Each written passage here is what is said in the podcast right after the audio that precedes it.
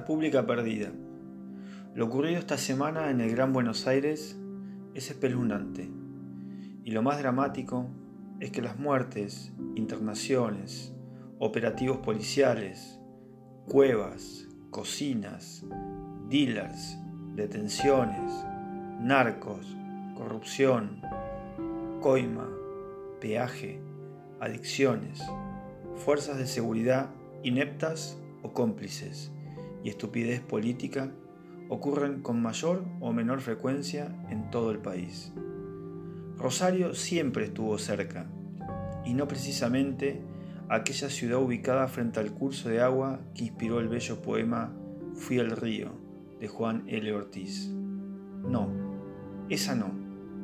La oscura, la que mezcla por pobreza, exclusión, drogas, ausencia de sueños, roña policial y política, esa. La de los márgenes de la vida está cerca, quizá demasiado, infiltrada y en complot con la muerte. Y aquí, en nuestro pueblo, en alguna de las esquinas, puertas falsas o tapaderas. Sí, aquí también, y más, cada día.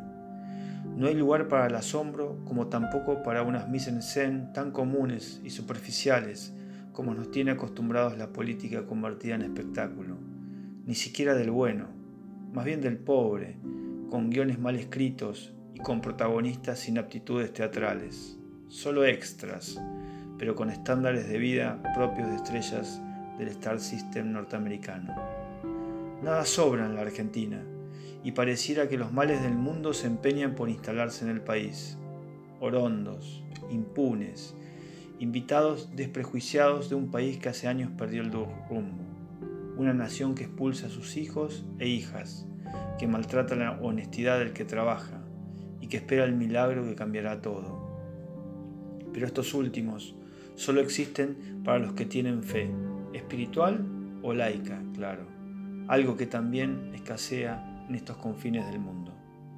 Los que deben saber lo que ocurre saben y se escudan en otros que no hicieron y en las excusas propias de la mediocridad vernácula. Los que pueden actuar con la fuerza de la ley vegetan. El resto se acorrala en sus miedos y anhelos incumplidos. Se individualiza cada vez más en una Argentina que no tiene un proyecto colectivo. ¿Qué otra cosa podrían hacer? No hay en esta república una idea creíble sostenida por un grupo que aspire a comenzar a transformar una realidad sin luces. Opaca, gris, nación contradictoria, voluptuosa, impredecible, gritona e irascible, sin calma, yendo rápido una y otra vez al mismo lugar, que es atraso, retroceso, quizá las dos únicas certezas que conocemos y abrazamos con amor ciego. Un país que cree que movilizar y marchar, cortar y escrachar, agredir y arrojar carpetazos es una forma de rebelión, de plantarse ante aquellos que una y otra vez evitaron que fuéramos lo que queríamos ser. Nada más antojadizo que eso, nada más infantil, nada más carente de los ojos de la niñez que miran la vida con ansias de atraparla y disfrutarla, y de verla crecer. Y así estamos, viendo las imágenes de un patetismo triste, obsceno por falta de pudor, por ausencia de algún filtro que atempere rostros, cuerpos, fisonomías y reacciones de seres humanos deshumanizados, llevados al extremo, desfigurados de ilusión, clientes de la muerte, olvidados de todo, en gran parte resultado de lo que nos encargamos en no hacer.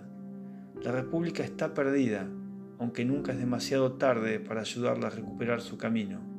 Difícil, azaroso, inestable y complejo.